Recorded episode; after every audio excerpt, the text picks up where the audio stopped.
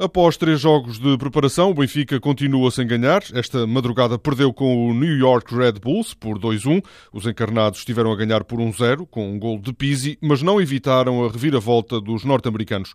Rui Vitória fez várias alterações. Ederson foi titular na baliza. Tarabt também se estreou no 11 inicial e Lisandro Lopes fez dupla com Luizão no centro da defesa. A bola escreve que a águia ainda não voa. O jogo diz que o Benfica já tem fantasia, mas não sabe vencer vencer. Rui Vitória, em declarações recolhidas pela RTP, diz que houve muito desperdício. O resultado é perfeitamente enganador.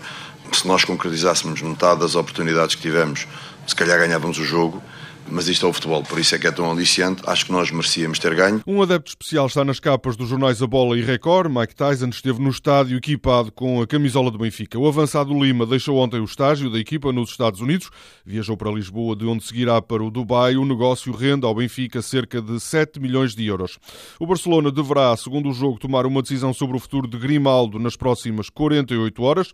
O defesa esquerdo de 19 anos é pretendido pelo Benfica. O jogador não quer continuar a alinhar pela equipa B dos catalães e estará a tentar convencer o clube que o melhor para a sua carreira é jogar no Estádio da Luz.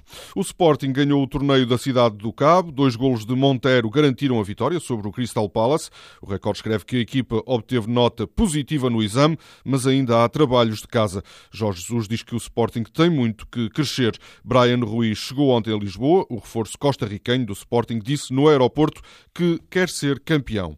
Os jornais voltam a falar no interesse do Futebol Clube do Porto em Lucas Lima. O empresário do Brasileiro do Santos diz à bola que as negociações foram retomadas. O mesmo jornal adianta que a eventual transferência do médio criativo poderá custar cerca de 10 milhões de euros. O Futebol Clube do Porto joga esta segunda-feira com o Schalke 04. O confronto com a equipa alemã começa às 5 da tarde. Jackson Martínez foi apresentado ontem como reforço do Atlético de Madrid perante perto de 10 mil adeptos. O colombiano disse que a sua nova equipa poderá lutar com o Barcelona e o Real Madrid pela Liga Espanhola. João Sousa perdeu a final do torneio de Umag, na Croácia. O português foi derrotado em dois sets pelo austríaco Dominic Thiem. O Diário de Notícias conclui que as finais são mesmo o calcanhar de Aquiles de João Sousa. Em cinco finais, o português só ganhou em 2013 o torneio de Kuala Lumpur, na Malásia. Hoje, João Sousa voltará a estar entre os 50 melhores no ranking ATP.